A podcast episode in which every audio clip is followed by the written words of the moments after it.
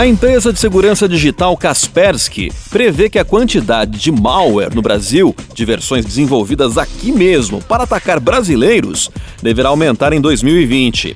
Só para a gente ter uma ideia, entre outubro de 2018 e outubro de 2019, o Brasil sofreu quase 800 milhões de ataques de malware.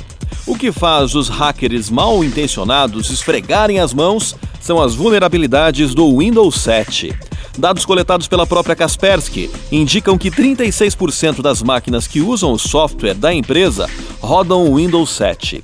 O sistema operacional terá suporte técnico encerrado em 14 de janeiro de 2020, o que pode ser um grande risco. Como a Microsoft não mais disponibilizará atualizações recorrentes ao sistema, os cybercriminosos devem se aproveitar de suas brechas de segurança sem correções. Outro alerta da Kaspersky é sobre o roubo de contas em plataformas de streaming, que também tendem a aumentar. O principal motivo é a rápida popularização de serviços como Netflix e Spotify. Segundo a empresa, as senhas vendidas em mercados ilegais serão um bom negócio entre cybercriminosos.